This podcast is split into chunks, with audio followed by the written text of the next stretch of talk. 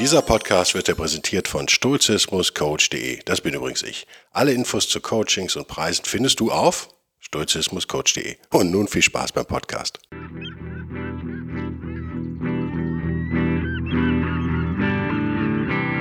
wilde Stoiker. Moderner Stoizismus für ein gutes Leben.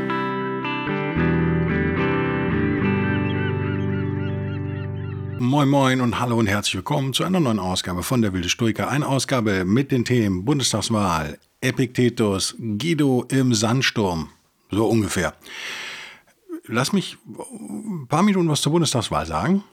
Aus Sicht, ich hoffe aus stoischer Sicht. Oder aus einer Sicht, die ihr vielleicht woanders nicht hört. Hintergrund ist folgender.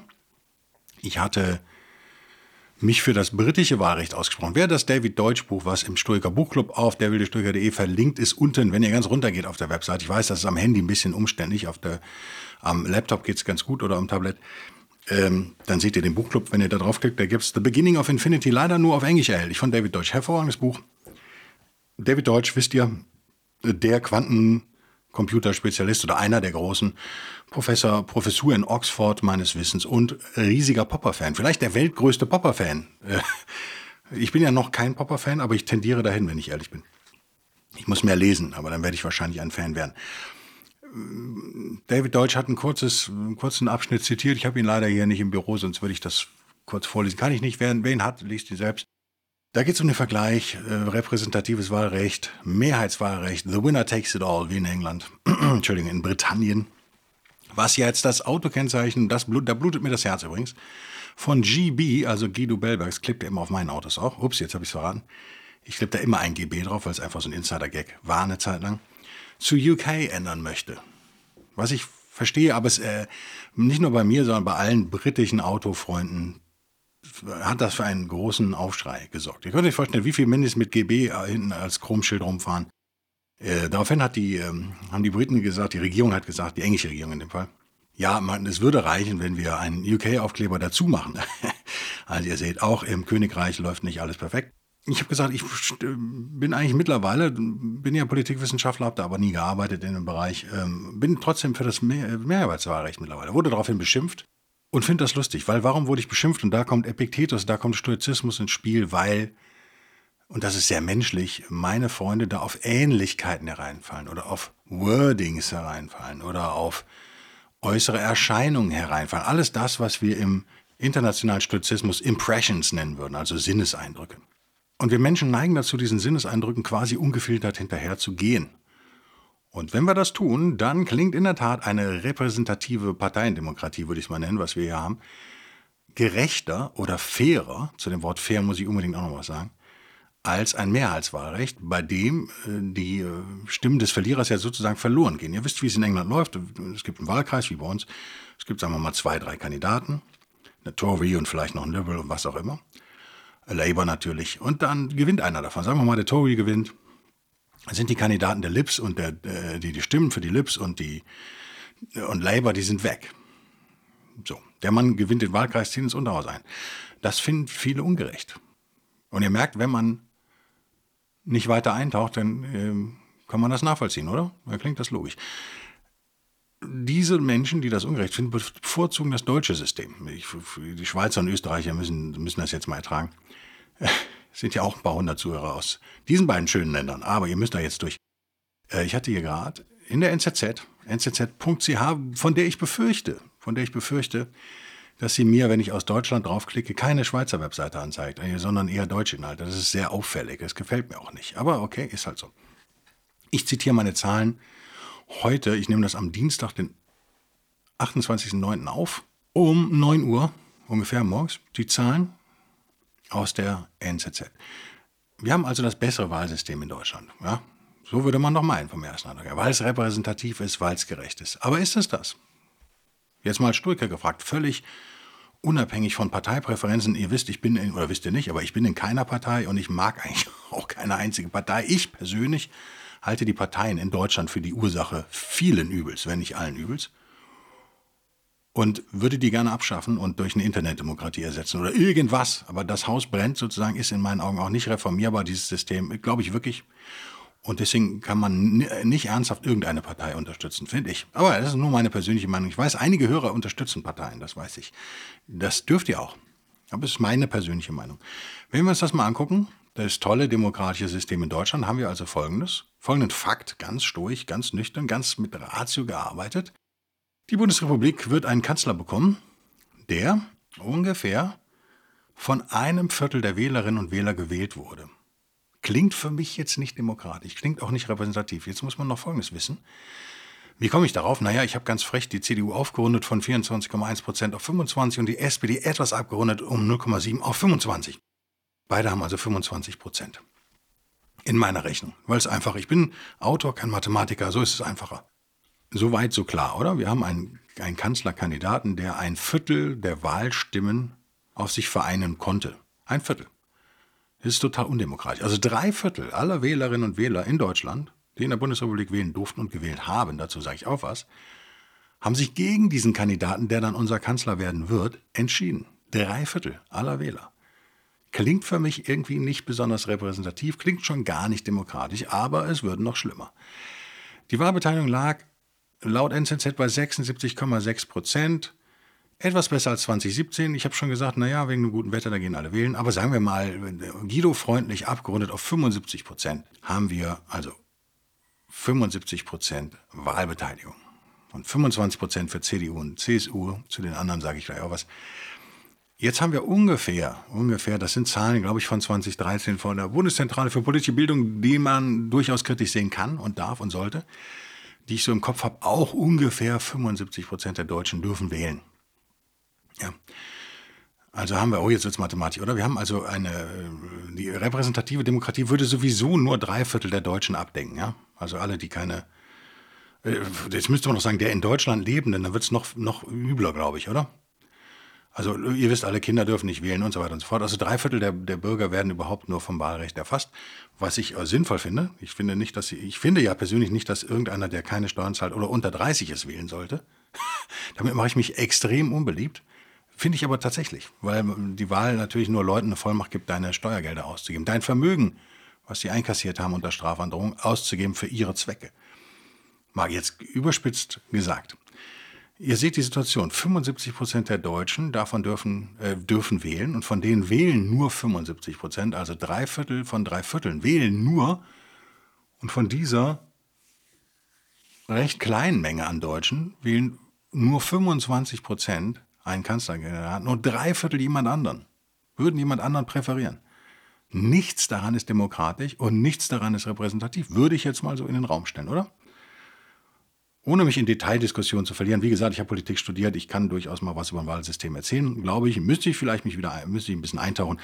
Ende vom Lied ist, und da geht es in Stoizismus jetzt, wir denken da oft gar nicht mehr drüber nach. Wir nehmen diese Zahlen einfach hin, weil wir in dem Vergleich mit Großbritannien jetzt, das finde ich, ein sehr mm, einfachen Vergleich, weil wir auf Ähnlichkeiten reinfallen, weil wir auf Wörter hereinfallen. Ein beliebtes Wort hier wäre Fairness. Fairness wird immer nur gesagt von Leuten, die kein Content haben. Also wer mit Fairness argumentiert, müsst ihr mal darauf achten, hat meistens, ist moralisch auch meistens steht er auf der falschen Seite. Und dann will er sich mit dem Wort Fairness auf die richtige stellen. Das ist so eine Beobachtung, die ich gemacht habe. Ich liege vielleicht, aber völlig falsch. Wie immer, fact-checkt mich, wenn es um solche Sachen geht. Warum habe ich noch was auszusetzen am deutschen System? Was finde ich noch extrem undemokratisch? Naja, ganz einfach. Die Zwergparteien, nennen wir sie mal so. AfD, FDP, die Grünen, die ja trotz äh, wahnsinniger Wahlkampfhilfe durch die Medien nur 14 Prozent gestimmt, 14,8 glaube ich, 15 Prozent der Stimmen gekriegt haben.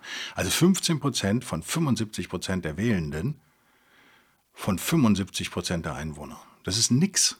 Das ist nix. Ich weiß nicht, wo die die breite Brust hernehmen, diese Leute. Aber die Grünen und die AfD lassen wir mal raus, aber die Grünen und die FDP, FDP, wie gesagt, äh, nicht mal 12 Prozent, der 75 Prozent, der 75 Prozent, nix, ja, nix wird jetzt, die werden die Kanzlermacher. Das äh, ist in der Bundesrepublik nichts Neues. Also unser Wahlsystem, was, wenn man sich nicht eindenkt, echt demokratisch klingt und repräsentativ klingt, führt zu Folgendem. Es führt A dazu, dass wir sehr viele große Koalitionen haben, die, das zeigt die politische, ein Blick in die politische Geschichte in Deutschland, zu nichts führen meistens.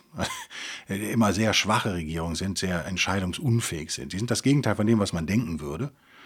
Nämlich ein breites Bündnis. Äh, Wäre es hier übrigens auch nicht. Ja? Also wenn, wenn wir wirklich eine große Koalition kriegen, äh, rechne 75, da kommen wir nicht mal auf 50 Prozent der äh, Leute, die gewählt haben, haben sich äh, quasi ja eigentlich ja gar nicht dafür entschieden. Ja, die haben ja CDU oder SPD gewählt, aber so die repräsentieren mehr oder weniger dann 50 Prozent der 75 Prozent der 75 Prozent. Auch das nicht wirklich berauschend.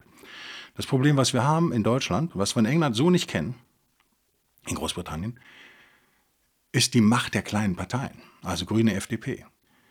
Sobald die um die 10 Prozent liegen wie jetzt, zwischen 10 und 15 Prozent sagen wir mal, können die wesentlich mehr Forderungen in Koalitionsverhandlungen durchsetzen, als diesen 15 Prozent entsprechen. Habe ich das jetzt gut ausgedrückt? Ich hoffe es. Nichts daran, und damit schließe ich die NZZ, nichts daran ist demokratisch. Es tut mir leid. Diese Parteien haben einen extremen Machtzuwachs, der nicht durch Wählerstimmen zu rechtfertigen ist. Das meine hoffentlich echt nüchterne, faktische, mehr oder weniger stoische Analyse der Bundestagswahl. Und ihr merkt, völlig neutral. Ich bevorzuge da keine der Parteien. Aber ich will euch einfach mal klar machen, worüber wir hier reden. Weil in dem Gerausche der schwatzenden Klasse aus Journalisten und Leuten wie mir, bin ja auch ein Medienvertreter, mache ja einen Podcast, kann, kann, das, kann das ursprüngliche Übel, wie ich finde, nämlich die absolute undemokratische und unrä unrepräsentative äh, Wahl in Deutschland, kann einfach in den Hintergrund rücken, weil man sich auch daran gewöhnt hat. Das ist menschlich. Aber ist es stoisch? Nutzt es die Ratio? Hm. Ich könnte jetzt einen 30 Podcast aber machen, wie ich mir ein besseres Wahlsystem vorstelle. Ja, aber Stichworte werden tatsächlich Internet nutzen ja, und so weiter und so fort. Äh, das Zweite, was mir aufgefallen ist, wo ich äh, herzhaft lachen musste, war, ich bin tatsächlich wählen gegangen und in diesem Wahllokal saßen vier Hansel rum, die sogenannten Wahlbeobachter, die offensichtlich aus einer politischen Richtung kamen. Ich glaube, das kann man jetzt echt mal sagen. Es gab viel, äh, vielleicht eine minimale Abweichung, aber es waren drei sehr junge Menschen, die natürlich irgendwie Karriere machen wollen in Parteien, schätze ich mal, sonst macht man das ja wohl nicht. Und eine äh, ergraute Dame, an deren Kleidung man schon ablesen konnte, welche Gesinnung sie hat. Das ist ja auch immer so faszinierend. Das fand ich nicht so richtig vertrauenserweckend. Das ist das Erste. Das Zweite war, die Deutschen haben auf Papier gewählt im Jahr 2021. Cool, oder? Und kontrolliert und ausgezählt von Menschen, ja, die zumindest nicht so aussahen, als hätten sie unterschiedliche Meinungen. Das macht irgendwie, das ist auch Wasser auf die Mühlen der Leute, die sagen, naja, also wenn es da zu Wahlbetrug kommt, würde man es ja wahrscheinlich nie mitbekommen. Und in Berlin gab es nicht mal genug Stimmzettel für alle. Also es war so ein bisschen, es war so ein bisschen Bananenrepublik, wenn ich das mal sagen darf. Und was ich mir wünschen würde, ganz stoisch, ganz neutral, egal wer da jetzt äh, regiert und nicht, dass man das die nächsten vier Jahre doch bitte mal äh, ändert. Stichworte hier Blockchain, Personal Key, Private Key. Fertig ist. Ich will eigentlich sehen mit einer App, wo meine Stimme gerade ist. Sprich, ist die schon ausgezählt oder nicht? Wenn ja, ist sie in die Wertung eingegangen oder nicht? Wie gesagt, nur über einen Private Key einsehbar. Ganz ähnlich wie eine Kryptowährung, ja, also über eine Blockchain, nachvollziehbar und transparent, allerdings eben anonymisiert. Und wenn ich will, könnte ich dann meinem Bundestagsabgeordneten äh, sagen, dass ich ihn gewählt habe und könnte es auch sozusagen mit einem Screenshot beweisen oder wie auch immer zumindest ihm einen Hinweis geben. Wenn das ein paar tausend machen, er aber nur 800 Stimmen bekommen hat, weiß der Bundestagsabgeordnete sofort, oh, da ist was schiefgelaufen. Also ich glaube, wir müssen die Kontrolle so zurückholen äh, und den Leuten wiedergeben, wenn wir schon von Demokratie faseln. Ich möchte jetzt Vielleicht seid ihr auch der Meinung, Demokratie ist eine schlechte Idee, dann können wir auch was anderes machen. Ja? Ich bin der Meinung, Demokratie ist eigentlich eine ganz gute Idee, aber so funktioniert sie nicht. Das ist nicht wirklich demokratisch und es ist komplett intransparent und wir haben über die USA gelästert und ihr komplett intransparentes, wenig vertrauenserweckendes Wahlsystem. Ob Trump da jetzt nur recht hat oder nicht mit seinem Betrug, ich glaube eher nicht, weil sonst wäre es schon längst bekannt wahrscheinlich. Aber gab es viele kleine Unregelmäßigkeiten, gab es viele Dinge, die nicht nachvollziehbar äh, waren, gab es eine hohe Motivation bei dieser Wahl zu fuschen, Wahlbetrug zu versuchen, weil die Chance erwischt zu werden gering ist. Ja, das muss man, glaube ich, jetzt mal so sagen. Und was machen Leute im Allgemeinen, wenn die Motivation groß und das Risiko klein ist? genau. Ähm, Glaube ich, dass zum Beispiel in, in der deutschen Wahl betrogen wurde? Ja, auf jeden Fall. Glaube ich, dass das irgendeinen Einfluss hatte? Nö, eher nicht. Aber dass immer mal wieder in Einzelfällen da Wahlzettel verschwinden und Das glaube ich ist normal und ich will da überhaupt keine Menschen mehr sehen. Ich will keine Menschen sehen, die da irgendwas auszählen. Ich finde das wirklich irgendwie 1820 mäßig, oder? Ich finde, das brauchen wir nicht mehr. Aber auch wieder das, meine persönliche Meinung. Ihr dürft eine andere haben, natürlich. Wir kommen zu Epiktetus, der die Bundestagswahl ganz anders analysiert hat, nämlich gar nicht. Aber sich Gedanken, viele Gedanken darüber gemacht hat. Ich äh, entschuldige mich schon mal, falls es jetzt raschelt, ich muss ein Buch aufklappen. Sekunde viele Gedanken darüber gemacht hat, warum Menschen das tun, was sie tun. Damit steht er natürlich in bester, nicht nur stoischer Tradition, sondern philosophischer Tradition. Na, das war jetzt ja was. Mir ist das Bookmark raus, das Lesezeichen rausgefallen. Oh mein Gott, ich habe es jetzt hier doch gefunden. Ich habe mit zwei Lesezeichen gearbeitet. Ganz cool. Und habe beim Rausziehen des ersten das zweite rausfallen lassen. Und ich bin natürlich im Buch 1. 28 that we should not be angry with people and what people account great and small. Also damit wir nicht äh, wütend auf Leute sind. Erinnert uns hier direkt am Einstieg erinnert an, an, an Plato, das macht er öfter in den Discourses. Every soul is deprived of the truth against its will. Also niemand ist von der Wahrheit ausgeschlossen, weil er das möchte. Das ist immer gegen seinen Willen. Niemand, ihr kennt die stoische Interpretation in dem Fall, wer von der Wahrheit ausgeschlossen ist, man könnte auch äh, Truth könnte man noch ersetzen hier durch, durch Ratio oder Tugendhaftigkeit, würde ich ja natürlich wieder mal sagen. Wer von der Tugend also ausgeschlossen ist, ist, ist das nicht freiwillig. Und letztendlich ist es ja auch sein Unglück. Es gibt hier übrigens eine Stelle, an der würde ich Epiktetus zurzeit noch widersprechen. Vielleicht bin ich einfach nicht weise genug oder tief drin, kommen wir gleich zu. Ähm, das erste ist, wir sollten also nicht böse auf Leute sein, weil, denn sie wissen nicht, was sie tun, so ist es ja dann im Christentum, glaube ich, oder? Gelandet am Ende. Buddha, Unwissenheit schafft Leiden, habe ich auch schon sehr oft zitiert, ist ähnlich, merkt ihr? Unwissenheit, auch hier bei Epiktetus, dass äh, die Unfähigkeit, die Wahrheit zu erkennen, führt zu falschen Handlungen, führt zu falschen, zur falschen Interpretation von Sinneseindrücken ja schon und ist nicht unbedingt eine Frage von Schuld. Das ist, glaube ich, an der Stelle mal wichtig festzuhalten. Epiktetus sagt weiterhin, es ist unmöglich, wenn wir wirklich überzeugt sind davon, dass irgendwas gut für uns ist, das nicht zu tun.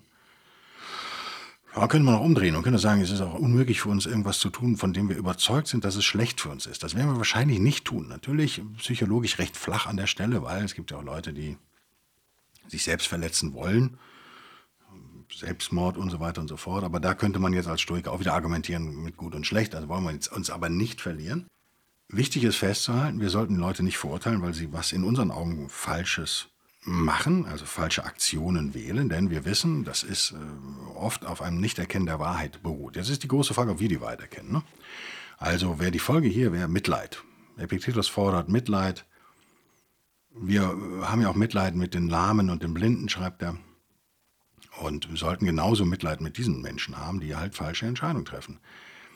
Denn wenn man im Geiste sich gewahr bleibt, das äh, sagt er dann ganz unten auf Seite 66 meiner Ausgabe, der Penguin-Ausgabe von Dobbin, wenn wir uns im Hinterkopf behalten, dass alle unsere Handlungen von unseren Eindrücken, Sinneseindrücken bestimmt werden und diese Sinneseindrücke können halt richtig oder falsch sein, das äh, macht es unmöglich, wütend zu sein auf Leute.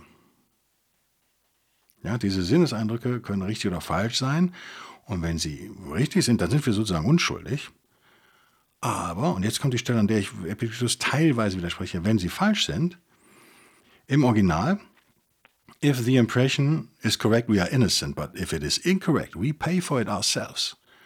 Since it is impossible that someone else should be penalized for our error. Whoever keeps this in mind will not be angry or upset with anyone, won't curse, blame, resent or malign anyone either. Hm. Also, sind unsere Sinneseindrücke korrekt? Da sind wir unschuldig. Sind sie inkorrekt? Ja, dann zahlen wir einen Preis dafür. Da würde ich noch zustimmen. Und dann schreibt er weiter.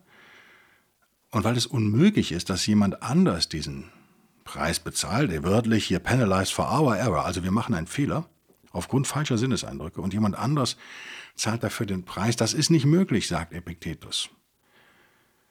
Und deswegen brauchen wir auch niemals, das ist ein bisschen kompliziert, brauchen wir niemals mit anderen wütend zu sein. Sozusagen, wir zahlen auch nie den, den Fehler für den Fehler der anderen. Das ist, ich klappe das Buch jetzt zu. Also das ist das, was da natürlich auch drin steckt. Und das ist eine Begründung, warum wir gar nicht wütend sein dürfen auf den anderen. warum wir uns unsere Menschlichkeit bewahren sollten, unser Mittler bewahren sollten. Ich würde da widersprechen. Ich weiß, man kann Stoich da auch anders rangehen, aber ich würde widersprechen, denn es ist sehr wohl möglich, andere zu schädigen mit seinen Fehlern. Es ist sehr wohl möglich, andere mit in den Untergang zu reißen, sozusagen. Und wir machen es uns als Stoikerinnen und Stoiker vielleicht ein bisschen einfach, wenn wir sagen, na ja, das liegt nur daran, dass wir das wieder falsch interpretieren. Und äh, dann eine gut und böse Diskussion anfangen. Würdet ihr mir zustimmen, dass es sehr wohl möglich ist, und wir hatten das Thema ja beim Narzissten-Podcast und den folgenden Podcast, andere zu schädigen? Und natürlich muss man sich als Stoikerin und Stoiker immer fragen, ja, lasse ich mich schädigen? Warum lasse ich das mit mir machen? Muss ich das mit mir machen lassen? Aber das sind Folgefragen. Erstmal steht ja so eine Bedrohung vielleicht im Raum oder so ein Angriff.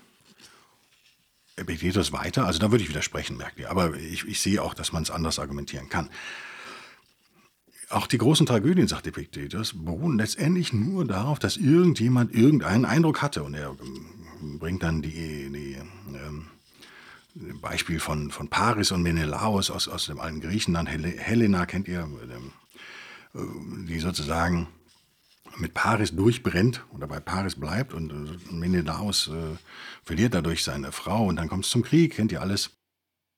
Epiktetus hier richtigerweise, was wäre eigentlich mit diesem Krieg, der vielen Leuten das Leben gekostet hat, wenn Menelaus einfach gesagt hätte, hey, gut, dass ich die los bin.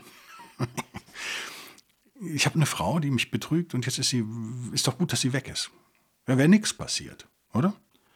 Also hier haben wir einen Sinneseindruck und eine Interpretation, in dem Fall Menelaus, der sieht, seine Frau ist weg, sie bleibt bei einem Jüngeren in einer fremden Stadt. Und das ist schlecht. Das Wort schlecht ist aber die Interpretation von Menelaus. Und dann geht es ja weiter. Ihr kennt ja die Sagen und die Geschichten. Er sind auf Rache natürlich. Das Ganze wird extrem politisch und führt am Ende zum Krieg ähm, um Troja. Wäre alles nicht passiert, wenn er, wenn, er, wenn er nicht sich in seiner Ehre gekränkt gefühlt hätte, wenn er gesagt hätte, ist halt so, ne? Ist halt verliebt, ja, gut. Ähm, wäre damit politisch durchgekommen, ja, wäre schon peinlich geworden. Kann man jetzt äh, ins Detail gehen oder nicht. Ihr merkt aber, nicht ganz Unrecht hat Epiktetus hier sicherlich nicht. Es passiert was und dann gibt es eine Interpretation und die muss nicht stimmen. Die kann total falsch sein. Und ich würde jetzt noch weitergehen in, in, in ganz im Rahmen dieses Podcasts und wir können diese Interpretation auch bewusst ändern. Weil, und ich klappe Epiktetus hiermit zu, Kurzer Ausflug gebe ich zu. Ähm, weil wir da nicht ohne Einfluss sind. Also ihr merkt, da kommt wieder der freie Wille rein. Oder teils, teilweise freier Wille. Ich glaube nicht an einen völlig freien Willen, aber ich glaube an einen teils freien Willen. Ich bin wie immer Wischiwaschi in der Mitte, ein klassischer demokratischer Liberaler. Ähm, Menelaus, äh, hatte er wirklich eine Wahl? Ein Teil von mir würde sagen, nö, hat er eigentlich nicht. Wenn man so als Politiker da an der Spitze einer, wenn auch kleinen Polis-Nation steht, dann ist der Druck wahrscheinlich da. Es ist extrem peinlich in der Öffentlichkeit äh, hintergangen zu werden und so weiter und so fort. Das spielt da alles rein. Epiktetus ist wie immer knochenhart, also bricht es runter aufs Individuum, sagt, am Ende musst du dich entscheiden. Da kommt ein Sinneseindruck, ist das jetzt gut oder schlecht? Und genauso kann man die Bundeswahl ja sehen. Ne? Ist das jetzt gut oder schlecht? Stimmen unsere Sinneseindrücke? Sind sie nicht total eingefärbt von eben einem nicht enden wollenden Nachrichtenstrom? Sind, sind wir nicht so verloren im Rauschen dieser äh, angeblichen News und diskutieren über Prozentpunkte? Und das war die Intention meines Eingangsstatements hier zur Bundestagswahl, dass wir vielleicht Kern, Kernthemen gar nicht mehr sehen. Also ich finde es äh, auf Ähnlichkeiten reinfallen. Ob Menelaus jetzt von der Ehre schwafelt oder mich jemand auf Facebook angreift und sagt, ja, das ist ja total undemokratisch. Ne? Also wenn es ums Mehrheitswahlrecht geht. Ihr merkt, das sind Wörter. Das ist Word Salad, würde man dann auch teilweise, wenn es schlimmer wird, nennen. Das sind keine Inhalte. Also Fairness ist ein komisches Konzept, Ehre ist ein Konzept was wir angenommen haben. Und in dem Fall auch Fairness im Wahlsystem ist auch ein Konzept, was wir so verinnerlicht haben, gerade als Deutsche wahrscheinlich nach diesen Erfahrungen. Äh, auch keine Frage, dass eine 5%-Hürde zum Beispiel natürlich direkt auf Weimarer Erfahrung zurückgeht und Sinn macht. In unserem Wahlsystem. Würde man ja auch anerkennen. Im Mehrheitswahlsystem, im Mehrheitswahlrecht würde sich die Frage ja gar nicht stellen im Übrigen. Mir wurde dann gesagt, das würde ja dazu führen, dass eine Partei zu viel Macht bekäme. Ihr merkt auch das eine urdeutsche Angst, natürlich mit dem Hintergrund äh, NSDAP. Äh, und wahrscheinlich auch DDR könnte man da, denke ich mal, mit einschließen. Man will verhindern, dass eine Gruppierung zu viel Macht bekommt und teilt dann auf, sodass am Ende niemand mehr Macht hat und keine Entscheidungen mehr getroffen werden. Vielleicht auch wieder sehr extrem. Wir Deutschen neigen zum Extrem. Ich finde aber unser Wahlrecht durchaus kritikwürdig und ich finde es halt einfach immer wieder spannend. Ich will nicht über Politik reden, merkt ihr. Ich hoffe, das wird auch klar in diesem Podcast, oder? Ich finde es aber extrem spannend, wie wir zu unseren Meinungen kommen und wie wir zu unseren Werturteilen kommen. Und ihr merkt, das deutsche Wahlrecht ist dem Deutschen heilig. Das ist, ähm, das ist äh, ich finde es sehr witzig, wenn die Emotionen sehr schnell, sehr hochkochen, dann haben wir kognitive Dissonanz. Und ich habe sehr nette Facebook-Freunde im Allgemeinen, deswegen werde ich da nicht wirklich bestimmt. Es gibt immer ein paar Idioten, klar. Ähm, wenn ihr auf kognitive Dissonanz trefft, wie könnt ihr die erkennen? Im Übrigen, ihr könnt die ziemlich schnell erkennen, wenn das sogenannte Argumentum ad hominem kommt, also der Angriff auf den Menschen. Wenn man also schreibt, naja, unser System mit den Wahlzetteln, ich weiß nicht mehr, was ich da geschrieben habe, sowas in der Art, ist ja nun auch nicht gerade vertrauenserweckend. Und ähm, ohne zu sagen, ich befürchte da jetzt Riesenmanipulation, tue ich auch übrigens nicht. Ja, aber es ist, mutet doch irgendwie echt äh, ein bisschen sehr altmodig an und ja, schafft kein Vertrauen in unsere Demokratie. Und dann wird sofort mit Trump gekontert, das sei ein Trumpismus, wurde, glaube ich, gesagt. Dann ist das natürlich ein Angriff auf mich als Person. Und wenn ein Angriff auf mich als Person erfolgt, weiß ich immer und kein Inhalt mehr folgt, da kam kein Inhalt mehr. Ähm, dann weiß ich immer, da habe ich einen Trigger getroffen, dann habe ich kognitive Dissonanz ausgelöst. Und dann amüsiert mich das eher. Aber dann muss ich auch nicht weiter diskutieren. Also ich habe das so für mich als goldene Regel jetzt so etabliert. Ich antworte auf sowas dann auch nicht mehr. Früher hätte ich das noch gemacht. Weil, nochmal, ich habe es, glaube ich, im letzten Podcast gesagt, da habe ich über gesagt, ich diskutiere nicht mit äh, Leuten, die gerade auf Droge sind oder super frisch verliebt, das macht keinen Sinn. Ich würde noch das erweitern in diesem Podcast und sagen, und mit Leuten, die momentan unter kognitiver Dissonanz leiden. Ich würde bewusst das Wort leiden hier nehmen um mich eben Epiktetus Definition oder überhaupt der stoischen Definition anzuschließen und der buddhistischen vielleicht auch. Das machen die nicht mit Absicht. Das ist die Unfähigkeit, die Wahrheit zu erkennen. Es wird, jetzt hypnosetechnisch würde man es noch anders aufziehen, da würde man sagen, da, äh, nicht anders, wir würden es anders formulieren, nicht anders aufziehen. Es ist, bleibt das Gleiche. Wir haben, in dem Fall habe ich ein Triggerwort irgendwie benutzt, ob wissentlich oder unwissentlich sei dahingestellt.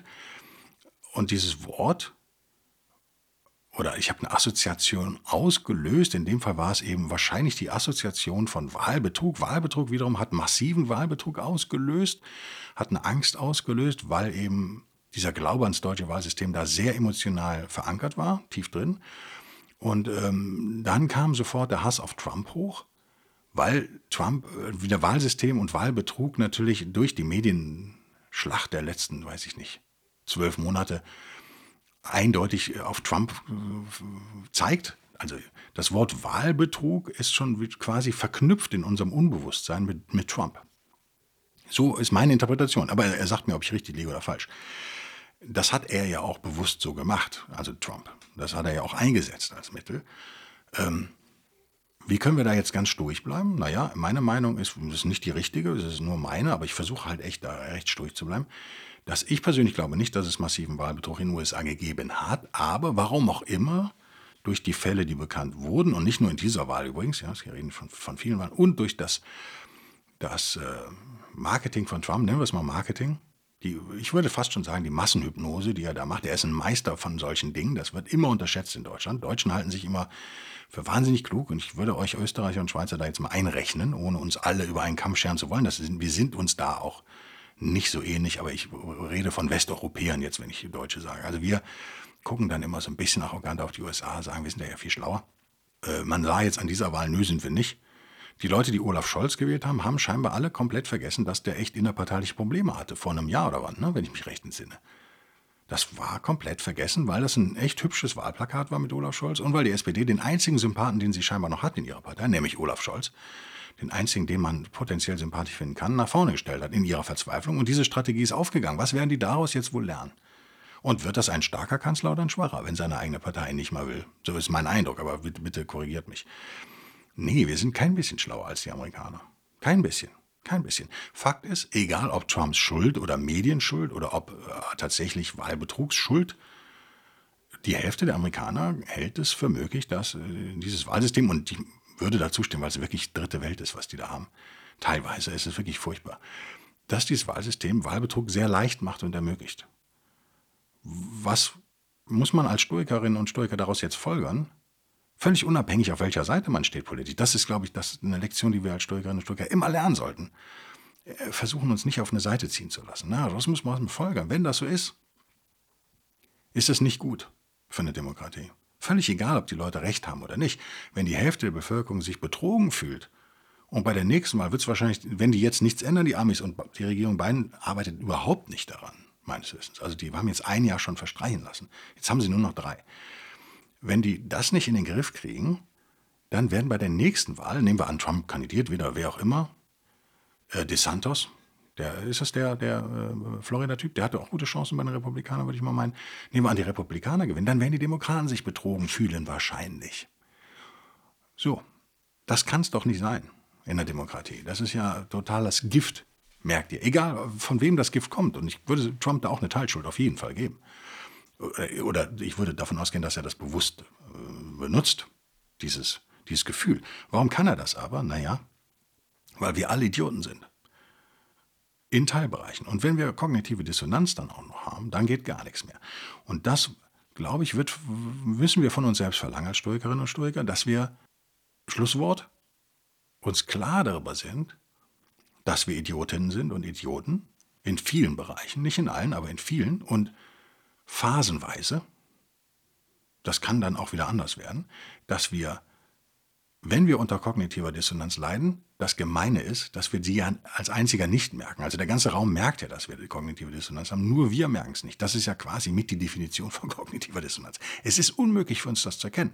Wir können uns aber dagegen wappnen, ganz stoisch, indem wir die Gefühle so ein bisschen rausnehmen. Und welches Gefühl wäre das? Naja, in dem Fall ist es Eitelkeit. In dem Fall ist es definitiv Eitelkeit, äh, wir wollen das nicht. Wir wollen so nicht sein und wir wollen nicht dumm sein und wir wollen nicht steuerbar sein durch Triggerwörter und allerflachste Medienberichte. Man muss es ja einfach mal sagen. Also, aber das Beispiel Olaf Scholz ist, glaube ich, ein gutes. Ich finde Olaf Scholz nicht unsympathisch, sage ich ganz ehrlich, aber ich habe den auch nicht so verfolgt. Ich bin kein Hamburger, deswegen kann ich zu der Zeit auch nichts sagen. Ähm, wenn ich mir die anderen Gestalten angucke, die in der SPD rumrennen, ist aber sicherlich eine gute Wahl. Also das würde ich jetzt schon mal so sagen, oder? Und wenn man Tagespolitik nicht verfolgt, so wie ich, verfolgt die überhaupt nicht, ist er nicht unsympathisch. Das aber in einem Jahr zu schaffen, quasi von einem strauchelnden Menschen inner, inner, innerparteilich zu einem Kanzlerkandidaten zu wandeln und keiner merkt es irgendwie oder keinen stört heißt doch, dass hier nur emotional gewählt wurde. Also da könnte man jetzt auch sagen, ist Demokratie überhaupt die richtige Regierungsform, wenn wir zur Ratio nicht fähig sind, wenn wir nur emotional wählen.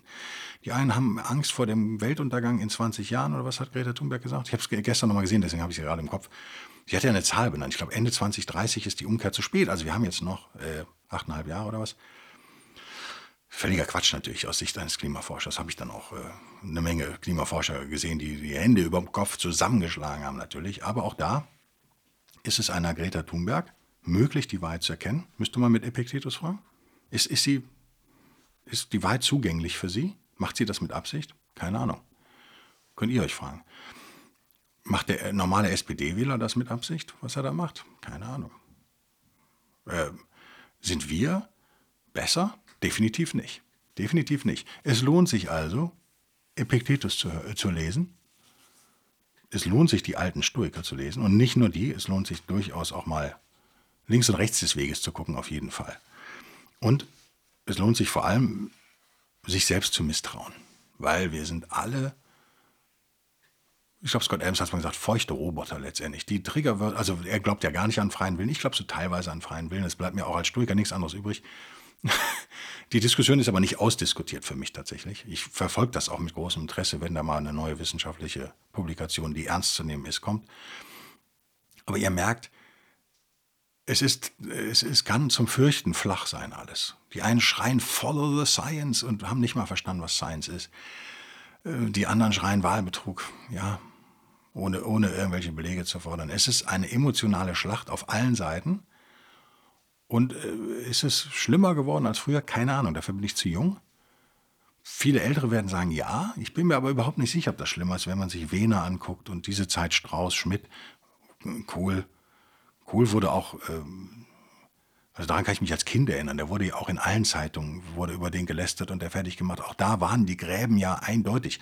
Vielleicht liegt es daran, dass unsere Medienwelt, die deutsche auf jeden Fall, und ich würde die österreichische und Schweizer mit einschließen, soweit ich sie kenne, aber die Schweizer halte ich für etwas besser, sonst hätte ich auch nicht aus der NZZ zitiert zum Beispiel, sehr links ist. Und das ist äh, in den USA nicht anders.